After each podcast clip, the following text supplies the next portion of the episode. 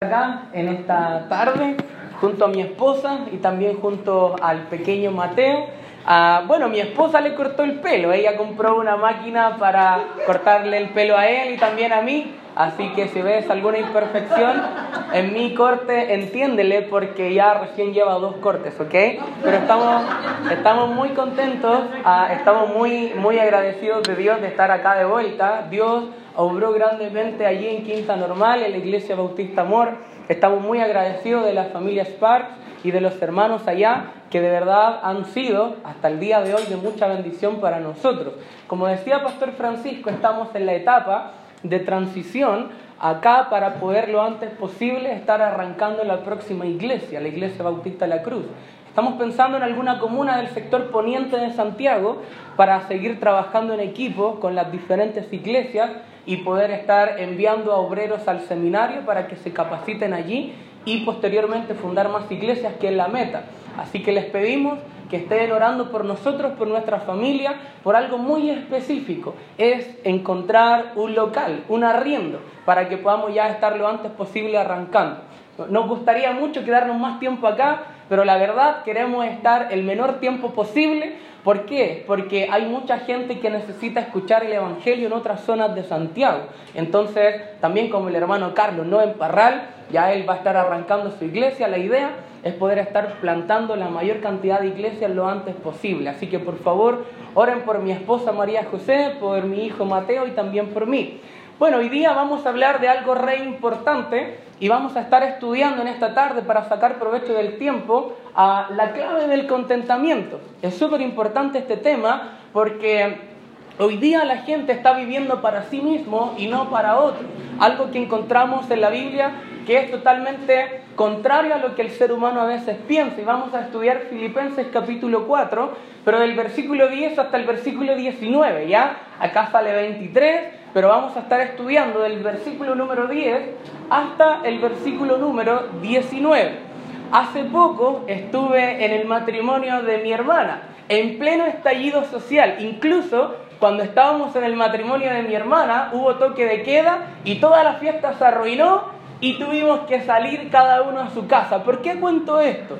Porque cuando uno va a matrimonios de familiares, típico que se encuentra con familiares, primos, tíos, que son cercanos, lejanos, y de repente ellos me preguntan, John, ¿qué estás haciendo? Y lo que esperaban ellos escuchar, ellos esperaban escuchar que yo les dijera que estaba trabajando como un ingeniero, que era la última información que ellos tenían de mí. O sea que yo estaba en la universidad, ya casi saliendo para ser un ingeniero, pero ellos querían que yo les dijera, no, mira, estoy ganando mucha plata, estoy trabajando en tal empresa, pero de repente les dije, soy un pastor. Y ellos me miraron como, ¿qué? Como no lo esperábamos. ¿Por qué? Porque para ellos la clave del contentamiento, ¿qué es? El dinero. El dinero. Pero la clave del contentamiento, según la Biblia, no es el dinero. Y lo vamos a revisar acá. Dios quiere que confiemos en su cuidado y que entendamos que nuestro gozo, nuestra felicidad, nuestro deleite, todo aquello debe provenir de Él y no de las cosas materiales en la vida. Y eso es lo que yo te voy a tratar de explicar acá con las escrituras. Conozco muchos, incluyéndome, ¿no? Y también incluyéndote a ti, que hemos tenido que aprender a contentarnos con mucho, de vez en cuando, pero también hemos tenido que aprender a contentarnos con bien poquito en la vida, hablando de las cosas materiales. Pero hoy día vamos a ver cómo puedo saber si realmente estoy aplicando la clave del contentamiento en mi vida. Entonces, hay varias formas de evaluar si estoy aplicando la clave del contentamiento en mi vida. Vamos a ver como primer principio que una persona contenta confía en el cuidado de Dios. Vayamos a Filipenses capítulo 4, versículo 10, y dice, en gran manera me gocé en el Señor, de que ya al fin habéis revivido vuestro cuidado de mí, de lo cual también estabais solícitos, pero os faltaba la oportunidad.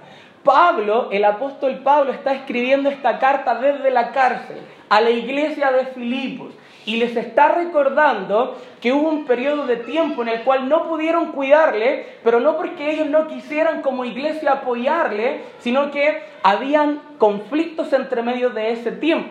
El panorama de lo que estaba pasando acá es que Pablo cuando sale de Filipos sale con un apoyo económico generoso de los hermanos para ministrar en Atenas y en Corintios. Eso lo puedes ver en Hechos capítulo 17 y en Hechos capítulo 18.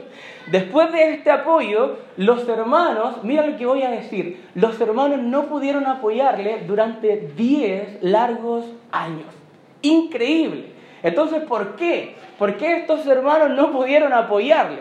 Quizás ah, se especula que era una iglesia pobre, lo vamos a ver más abajo, que realmente es así. Se cree que porque ellos desconocían la necesidad de Pablo. O quizás en nuestros tiempos hubiera sido por la excusa de que se les bloqueó la tarjeta de transferencia, no sé. Pero la cuestión es que no pudieron apoyarle durante 10 largos años. Ahora lo que yo me pregunto con este panorama, ¿cuál habrá sido la reacción de Pablo? Es decir, estoy en la cárcel custodiado cada seis horas por soldados romanos, las 24 horas del día pasando hambre, frío, quizás entre ratones, quizás yo no reaccionaría de buena forma. Pero ¿qué dice Pablo? En gran manera me gocé en el Señor. Increíble, increíble la reacción que él tuvo. Pablo se goza en Dios porque ellos habían revivido, reiniciado el cuidado hacia Él. La palabra cuidado y solícito significa tener en consideración. ¿Qué significa eso? Que los hermanos de Filipos no fueron unos desconsiderados con la necesidad de Pablo. Ellos revivieron, es decir, volvieron a cuidar a Pablo y lo que les faltaba a él. Entonces la buena actitud de Pablo refleja que él era un hombre que confiaba en Dios. ¿Por qué? ¿Qué dice Romanos 8:28? Porque todas las cosas a los hijos de Dios les ayudan a bien. Habían circunstancias adversas, había un panorama no muy bueno, pero aún así Pablo se goza en el Señor pese a que no había recibido apoyo misionero durante 10 largos años. No les dijo, oye, ¿qué les pasa? Son unos tontos, unos descuidados, unos hipócritas, ¿por qué no están apoyando a misiones? No, Él les dice, me gozo en el Señor porque ya al fin han revivido su, cuidado para mí. Qué increíble, es algo fantástico como Él reacciona. ¿Sabes qué? Van a haber meses o años en donde quizás no vivas en las mejores circunstancias. Por ejemplo, tu salud va a ser afectada, también tu economía va a ser afectada.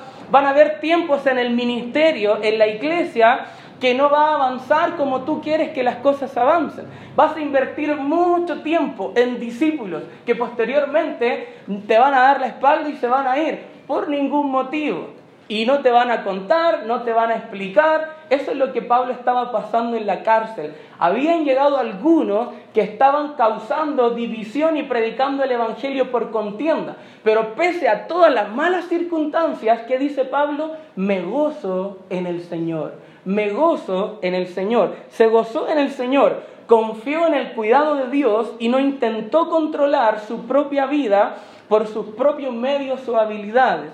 Pon tus ojos en Dios. Dice Hebreos 12.2, que es el autor y consumador de qué? De la fe. Proverbios 16.9 dice, el corazón del hombre piensa en su camino, más, o pero Jehová, que dice, endereza sus pasos. Es súper importante que aprendamos a confiar en Dios en momentos difíciles. Y cuando tú aplicas eso en tu vida, significa que estás aplicando la clave para el contentamiento. Porque el contentamiento en tu vida no se trata de las circunstancias, no depende de aquello. Y lo vamos a ver en el, en el segundo principio, que explica que una persona contenta no depende de las circunstancias. Mira lo que dice Filipenses capítulo 4, del versículo 11 al 13. Una persona contenta no depende de las circunstancias. Filipenses 4, del 11 al 13 dice, no lo digo porque tenga escasez, sigue Pablo hablando, pues he aprendido a contentarme cualquiera que sea mi situación Sé vivir humildemente y sé tener abundancia. En todo y por todo estoy enseñado. Así para estar saciado como para tener hambre. Así para tener abundancia como para padecer necesidad. Versículo 13, un versículo muy famoso. Todo lo puedo en Cristo que qué? Que me fortalece. Entonces debemos aprender a contentarnos cualquiera sea nuestra situación. Pablo no estaba elogiando a estos hermanos porque estaba necesitado de recursos, porque él aprendió a vivir con ellos o sin ellos. ¿Sabes qué? Este punto es importante. Porque muchos jóvenes hoy en día, esta es la piedra de tropiezo para ellos para entrar al ministerio a tiempo completo. ¿Qué? La economía. Y sabes qué? Pastor Francisco te lo puede garantizar también, cuando tú confías en Dios y no depende de las circunstancias. ¿Sabes qué? Dios guía todo y Él y yo podemos darte a ser testigos de que nunca nos ha faltado el pan sobre nuestra mesa. ¿Sabes qué? No debemos nosotros poner nuestros ojos en las circunstancias. Pablo aprendió a vivir con ellos y sin ellos. Sabía vivir literalmente en pobreza y en riqueza. Sabía vivir con lo suficiente y con lo poco. ¿Sabes por qué? Porque él fue enseñado para vivir con el estómago lleno y con el estómago vacío. ¿Por qué? Porque todo lo podía en Cristo que le fortalecía. Un motivo por el cual la mayoría de nosotros hemos aprendido a vivir humildemente es porque cuando vienen las dificultades, corremos al Señor. Pero cuando estamos prósperos, ah, nos olvidamos un poco, ¿no? Preferimos ir a Fantasilandia el domingo en vez de a la iglesia. Algo así, ¿no? ¿Sabes qué? La prosperidad ha dañado más a los creyentes que la adversidad. Porque cuando el creyente está próspero, se aleja de Dios y endurece su corazón. Entonces, ten mucho cuidado. Debemos aprender a vivir, a contentarnos con mucho y con poco. Recuerda que tu fuerza proviene de Cristo. ¿Qué dice el versículo 13? Todo lo puedo en Cristo que me fortalece. ¿Por qué? Porque las fuerzas de Pablo no venían de las circunstancias. Si fuese así, estaría arruinado, llorando, triste, estaría allí con depresión. Pero ¿por qué él estaba gozoso? ¿Por qué dijo, me gozo en el Señor? Porque todo lo podía en quién? En Cristo. Sus ojos, ¿dónde estaban? En Cristo. No en las circunstancias, no allí en la cárcel, no en las inclemencias del tiempo, no en ninguna de esas cosas. Sus ojos estaban puestos en Cristo. ¿Sabes qué? Mira lo que dice 2 de Timoteo 2.1. Alguien que aprende a vivir no según las circunstancias va a tener la autoridad de enseñar lo mismo a otros. Va a tener la autoridad de poder decirle, hey, ¿sabes qué? Se puede. Se puede salir adelante y tener la clave del contentamiento en tu vida pese a las circunstancias. Mira lo que le enseñó Pablo a su discípulo Timoteo por experiencia propia. Segunda de Timoteo 2.1 le dice, tú pues, hijo mío, esfuérzate. La misma palabra que se usa en el texto que estamos estudiando. ¿En qué? En la gracia que es en Cristo Jesús. Pablo le estaba recordando a Timoteo. Y es algo que yo también te quiero recordar a ti, que para hacer el ministerio debes depender de las fuerzas de Cristo. No se trata de talento, no se trata de economía, no se trata de contacto, no se trata de habilidades, se trata de Cristo. Y cuando tú entiendes eso, las cosas van a ir mucho mejor. ¿Sabes qué? Así como las raíces internas le dan la fuerza al árbol, así es Cristo desde nuestro interior nos da las fuerzas para vivir, no según las circunstancias, sino que según su poder. Y debemos entenderlo. Algunas enseñanzas para nosotros. Hace algún tiempo, ya hace no mucho tiempo, mi esposa estuvo muy delicada de salud. Incluso ahora sigue en tratamiento. Le operaron de su vesícula, le extrayeron su vesícula después de muy poco tiempo, después de haber pasado por una cesárea. Y para las que son mamás acá, saben que eso no es muy fácil, ¿no? O para Pastor Francisco, que hace poco también lo vivió, o por, por ejemplo, Alejandro y Camila. No es tan fácil. Y después de eso presentó una serie de, malestares en su, en su, organismo que tuvieron que operarle y también hemos tenido que hacer una, una, un montón de exámenes. Y tú sabes que los exámenes, ¿qué implican? Economía. Y yo le decía, Dios, el próximo año vamos a entrar a abrir una iglesia. Lo, lo, que no quiero es entrar con deuda. Me he cuidado todo este tiempo y no quiero endeudar.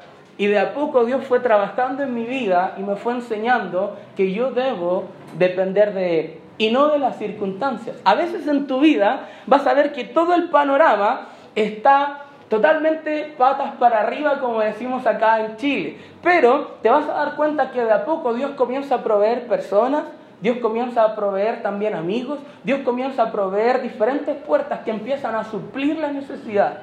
Como esta iglesia en Filipos estaba supliendo la necesidad de Pablo después de 10 largos años. Y yo aprendí y Dios trabajó en mi vida. Y tú puedes decirme, pero hermano, ¿cómo lo hago? algo importante es pedirle a Dios en oración que te ayude. Y tú puedes decir, pero siempre dicen lo mismo. Pero ¿sabes lo que yo te animo a pedir en oración? Hablar con Dios y mencionarle Proverbios 30 del versículo 8 al 9. Y mira lo que dice este proverbio, algo muy sabio. Proverbios 30, del versículo 8 al 9, cuando estés en una etapa en donde no tengas que depender de las circunstancias. Vanidad y palabra mentirosa aparta de mí. No me des pobreza ni riqueza. Manténme de qué? Del pan necesario. Mira lo que dice el versículo 9. Increíble este proverbio. Dice, no sea que me sacie y te niegue, que pasa comúnmente, ¿no? Por eso la adversidad ha dañado más a los creyentes, perdón, la prosperidad más a los creyentes que la adversidad. Y diga, ¿quién es Jehová? O que siendo pobre, robe. Mira, qué paradójico, ¿no? Y blasfeme el nombre de mi Dios. ¿Sabes qué? Primera de Timoteo, capítulo 6, nos enseña que teniendo sustento y abrigo, que debemos estar contentos. ¿Sabes qué? Me lastima ver a mi familia cuando uno llega a visitarle que su Dios es el dinero. Todo el dinero.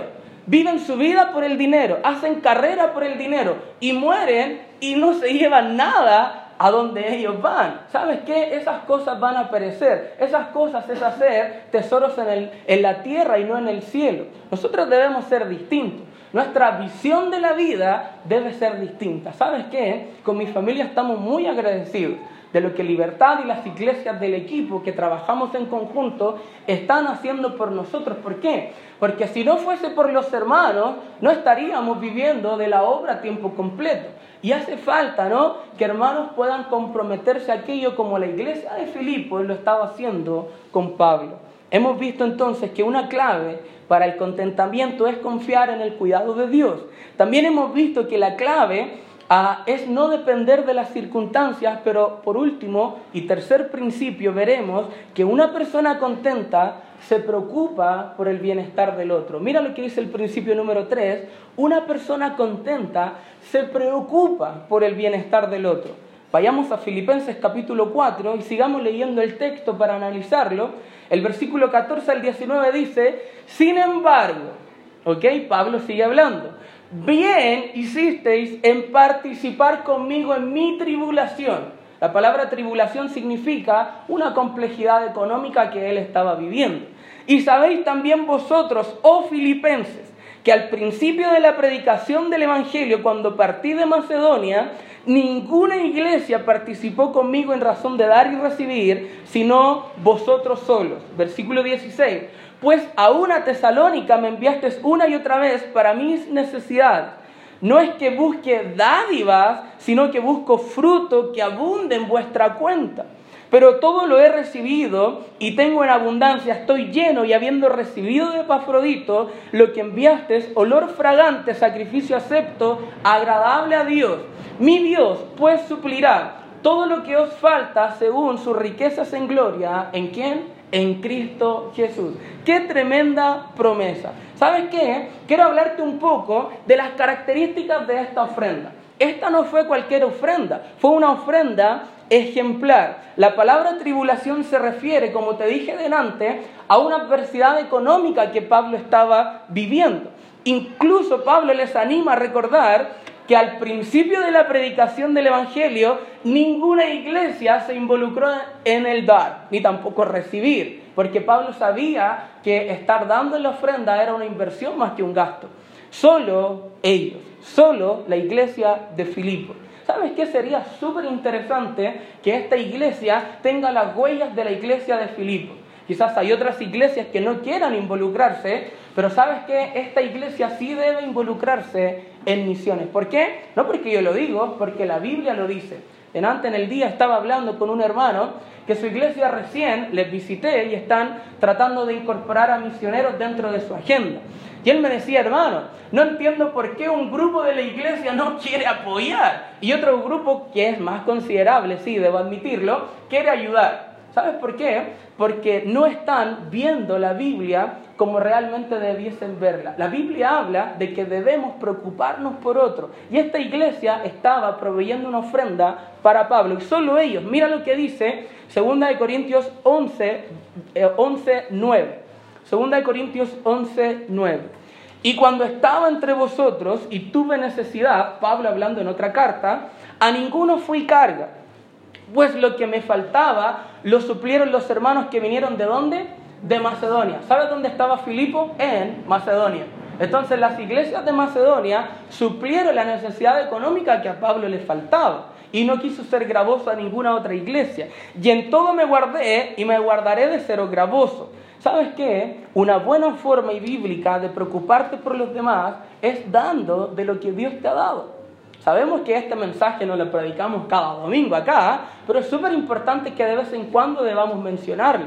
Miren lo que dice Proverbios 11 del 24 al 25. Hay quienes reparten y les he añadido más, es decir, los que dan. Y hay quienes retienen más, eh, hay que retienen más de lo que es justo, pero vienen a qué? A pobreza. Versículo 25. El alma generosa será prosperada y el que saciare, él también qué? Será saciado. Si vivimos para nosotros mismos, nunca, es decir, nunca vamos a experimentar el verdadero gozo, el verdadero contentamiento. Pero si somos generosos, experimentaremos el verdadero gozo. No sé si tuviste en las noticias para Navidad que algunos salían en la tele como haciendo obras de caridad, disfrazándose de viejo pascuero. ¿Y qué decían ellos? Me siento feliz, estoy totalmente agradecido de la vida. Es un pensamiento contrario a la voluntad de Dios, más antropocéntrico, concentrado en el hombre que en Dios. Pero ¿Sabes qué? Podemos rescatar algo de verdad allí. Cuando uno ayuda a otros, y lo vemos en la Biblia, uno puede sentir el verdadero gozo. Incluso Pastor Francisco, cuando por ejemplo ayuda a las personas, quizás se olvida de sus propios problemas y se concentra más en los problemas de otros. Por ejemplo, el hermano Mirko, el hermano Carlos, cuando están discipulando y tienen sus propios problemas y ayudan a otros, se olvidan de su propia vida por ir en pos de otros. Entonces, lo que está pasando acá es que Pablo les está recordando que ellos están ayudando, están haciendo una buena obra y que eso es digno de, de destacar en una iglesia. ¿Sabes qué? Cuando damos a la obra misionera, súper importante, permitimos que el Evangelio progrese. Cuando damos a la obra misionera, estamos haciendo tesoros en el cielo y no en la tierra. Cuando estamos dando a la obra misionera, estamos sosteniendo a los que están yendo. ¿Sabes qué? Una de las metas principales cuando fundemos la iglesia es que podamos tener una cultura misionera dentro de la iglesia. Queremos apoyar a misioneros, queremos hacer que el Evangelio progrese. ¿Por qué? Porque no queremos concentrarnos en nuestra propia iglesia, queremos tener una visión más amplia, lo que la Biblia dice que tengamos. ¿Sabes algo más de esta ofrenda? No era una ofrenda cualquiera, era una inversión. Versículo 17 dice, no busco dádivas de ustedes, busco fruto que abunde en qué cuenta? En vuestra cuenta.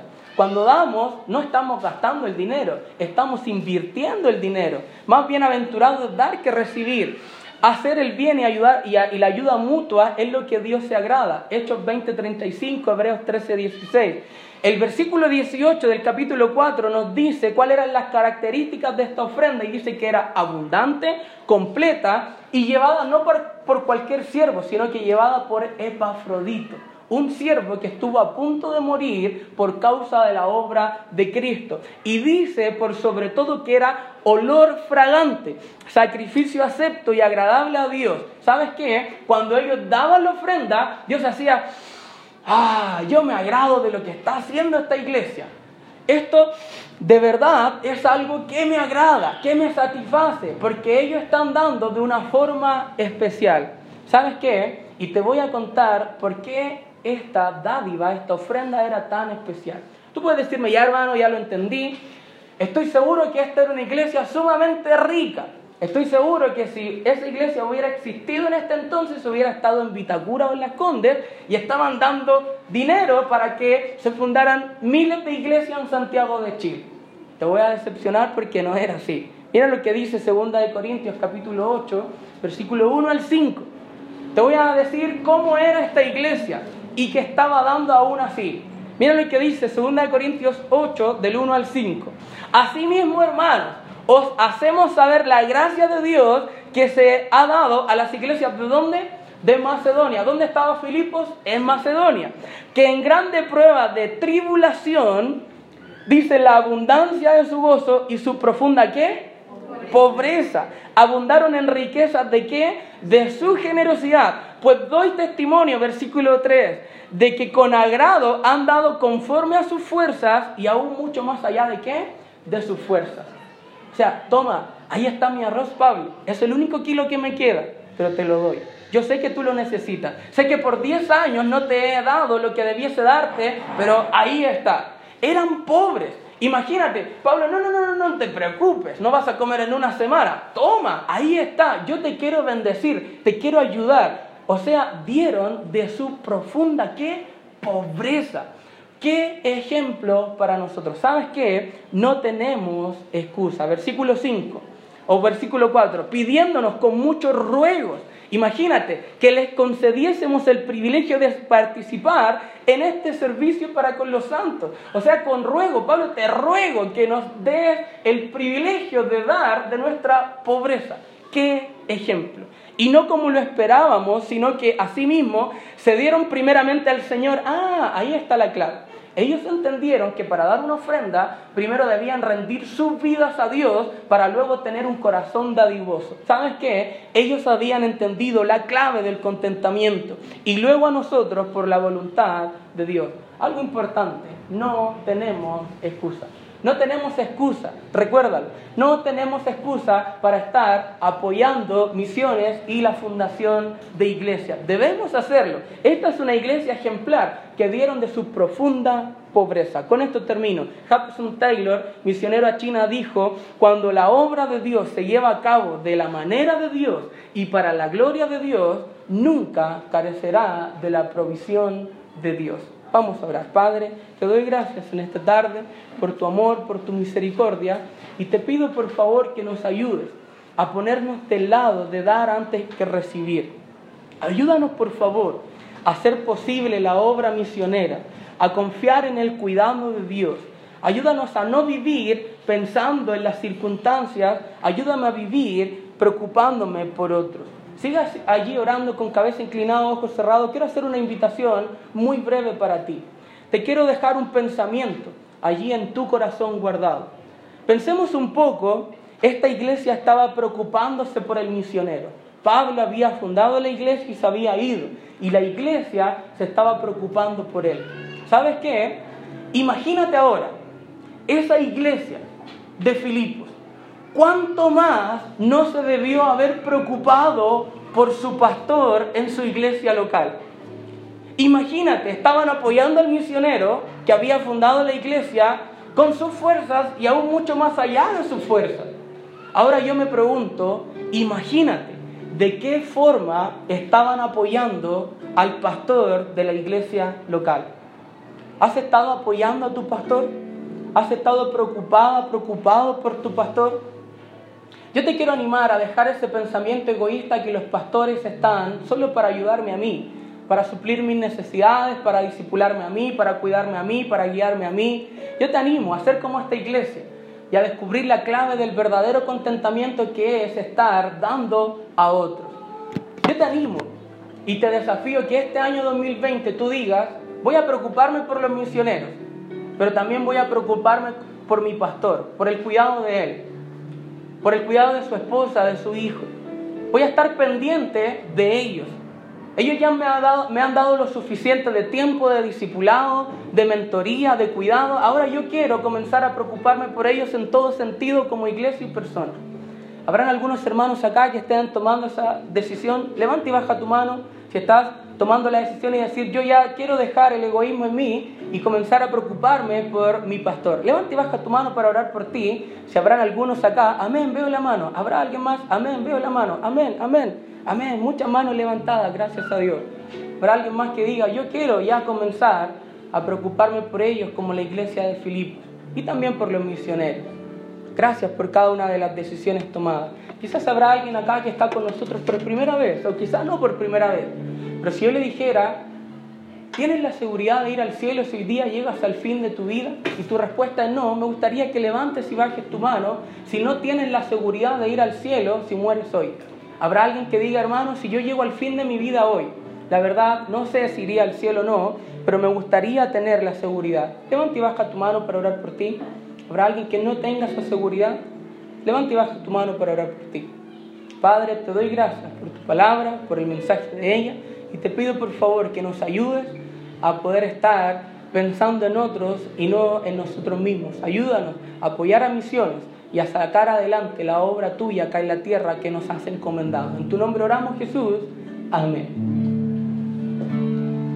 Cuando hayan terminado de orar, hermanos, puestos en pie, cantamos mí.